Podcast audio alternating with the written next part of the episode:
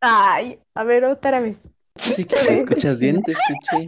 Nunca pensé que ser una intro era tan difícil. Hola mixes, ¿cómo están? Bienvenidos a Seremos Breves. Hola amistades, ¿cómo están? Sean súper bienvenidos a un nuevo episodio de Seremos Breves. Y bueno, hoy Andy y yo estamos muy emocionados porque les traemos un capítulo, pues sí, bastante diferente.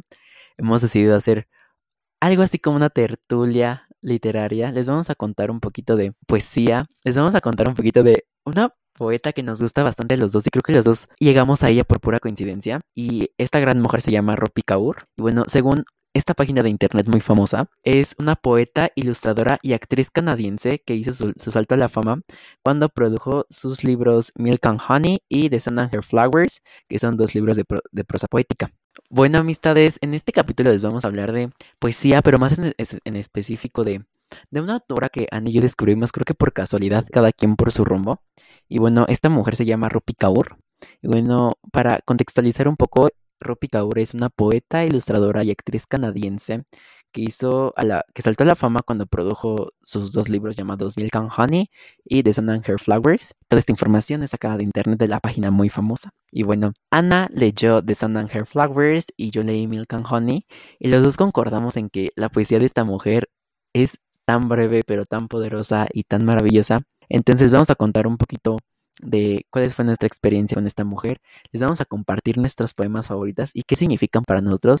Entonces, pues le cedo la palabra a Ana Gervasio. Pues sí, o sea, los dos llegamos de pura casualidad. Ah, yo la leí. Tuve la fortuna de leerla esta cuarentena. La verdad, su poesía me ayudó muchísimo a crecer, a entender muchas cosas y pues sobre todo empecé a leer cosas que antes no leía o sobre temas que realmente a veces es muy difícil encontrarlos si no sabes cómo buscar bien qué autores hablan de eso. Y es tan diversa su, su gama de poemas que, wow, no sé, siento que cada poema fue un apapacho a mi corazón. Por ejemplo, yo que los leí en la noche, era como una paz, una paz interior y todo era muy bonito y bello y realmente te deja con una buena sensación después de leer cada uno de sus poemas y siento que es una poeta que deberíamos de leer más porque tiene muy buenos poemas y porque realmente te toca el corazón con muchos de ellos. Bueno, este es mi primer poema.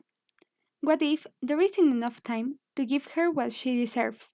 Do you think if I beg the sky hard enough, my mother's soul would return to me as my daughter, so I can give her the comfort she gave me my whole life? Uh, la verdad, les digo, les quedé muy mal con el título, pero cuando yo lo marqué como uno de mis favoritos, fue porque me hizo me hizo recapacitar, ¿saben? Como la relación madre-hija que es mucho como, pues que a veces tú como hija no entiendes qué onda y por qué te regañan y desearías que todo fuera un poco más fácil y que te entendieran. Y pues sobre todo siento que a mí me llegó porque fue como, ¿sabes? Es una relación que tienes que cuidar, que tienes que mantener, que pues la veas o no, o se hablen súper bien, se lleven súper bien, pues tiene que estar ahí porque va a estar el resto de tu vida. Entonces, eso me hizo sentir. No, no sé si era como lo que ella quería expresar, pero fue mucho eso, fue la reflexión de la relación madre-hija. Tú, Bruno, compártenos uno de los poemas. Sí, pues la verdad, Rupi Kaur sí tienen como un estilo muy particular porque de hecho no ocupa signos de puntuación, muy pocos de sus textos tienen título. Y bueno, ahora voy yo. Ay, tenían, Ana tiene razón, esto da pena. Pero bueno, dice: Stay strong through your pain. Grow flowers from it. You have helped me to grow flowers of mine, so. Beautifully, dangerously, loudly. Bloom softly. However you need, just bloom. To the reader. La verdad, creo que este texto me parece muy bonito porque pues literalmente es como si la autora le hablara al lector y esto de que ella dice de que nosotros como lectores a leer sus obras le hemos ayudado a, crear flores, a crecer flores de su dolor, creo que me parece muy bello. Y esta parte donde dice que tú puedas florecer peligroso, bello, como el punto es florecer, pues es muy importante tener en cuenta que cada quien crece diferente y como tal no existe una manera correcta de crecer o de aprender como persona. Y creo que tengo una frase que me gusta mucho que dice que se trata de hacer arte de eso que nos rompe el corazón. Y creo que este poema va muy de la mano porque a veces eso que nos rompe o que nos hace daño, creo que es lo que nos hace crecer como personas y pues nos hace florecer de una manera diferente. Y pues le toca a Ana. Este es el segundo poema que yo elegí. Y no sé, está muy triste, así que pues ojalá que a alguien le llegue y que sane todo eso. De que ojalá y alguien llore. Ojalá que tú, tú sabes quién eres, lo escuches.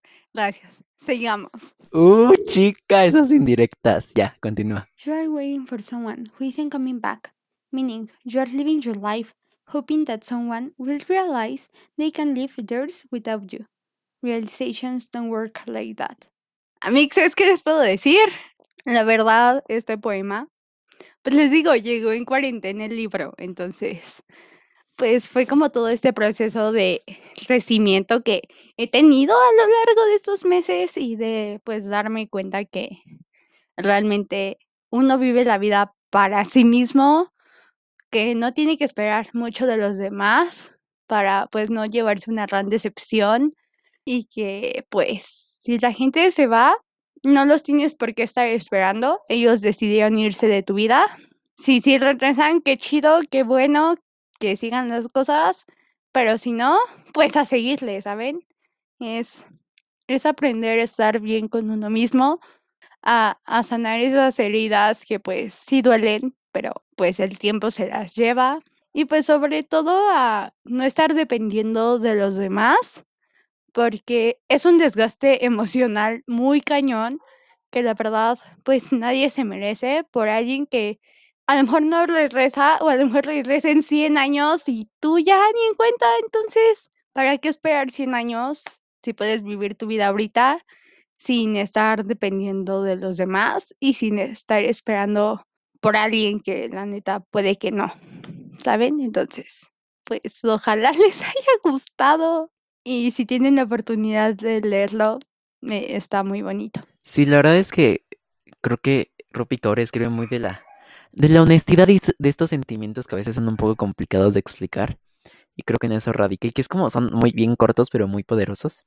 De hecho, el siguiente que les voy a leer es súper cortito y dice, I am water, soft enough to offer life, thought enough to drown it away. Y creo que esta metáfora de que somos como el agua y me gusta que, que juega con el que el agua es necesaria para vivir, pero que también el agua te puede ahogar. Y creo que a final de cuentas todos tenemos poder, por decirlo así, en nuestras vidas. Cada quien decide lo que hace, lo que no. Y creo que esta metáfora de que tú tienes el poder tanto de como de nutrirte a ti mismo, por decirlo así, de brindarte el agua necesaria o de ahogarte, me parece súper bella, porque pues a final de cuentas sí, cada quien tiene la capacidad tanto de destruirte a ti mismo como de destruir a los demás, o de sanarte a ti mismo y de ayudar a sanar a los demás. Y me gusta mucho esta metáfora del agua, entonces por eso se las quería compartir, me parece muy bella, me parece muy cierta. Y pues ya creo que es todo. Espero que también, como dijo Ana, que lo puedan leer.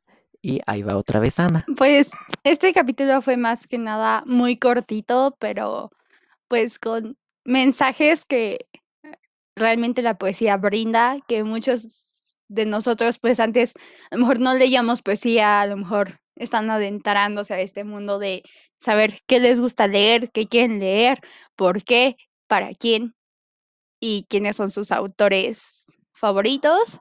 Pues nada, creo que deberían de leer mínimo un libro de poesía en, en sus vidas para que ayude a sanar esos sentimientos.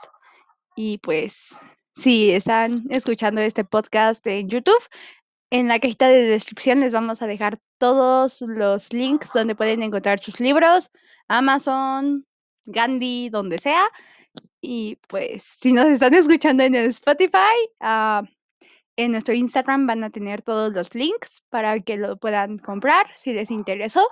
Y la verdad, disfruten de esta poesía. Sí, porque la verdad es una poesía muy bella. Y creo que también, si quieres empezar a leer en inglés, creo que es una poesía muy, no tan difícil de leer, la verdad. Son poemas, sí hay unos más largos que otros, pero tienden a ser más cortos. Y pues la verdad, si quieres también adentrarte a leer en inglés, creo que pues están súper bien. Y la verdad, es, yo digo que es una poesía muy fuerte, pero a la vez muy digerible, no es muy difícil de leer, pero pesa bastante luego. Y además, no sé qué tal sean las traducciones, entonces consideren también leerlo en inglés. Yo, mis poemas fueron de Milk and Honey y el de Ana, los de Ana de, de Sun and Her Flowers. ¿Y algo más que quieras agregar? Espero que les haya gustado cada uno de estos poemas, que se aventuren a leer poemas en inglés. Si ya pues leen en inglés, inténtenlo. Si no, para empezar está súper bien, como dijo Bruno.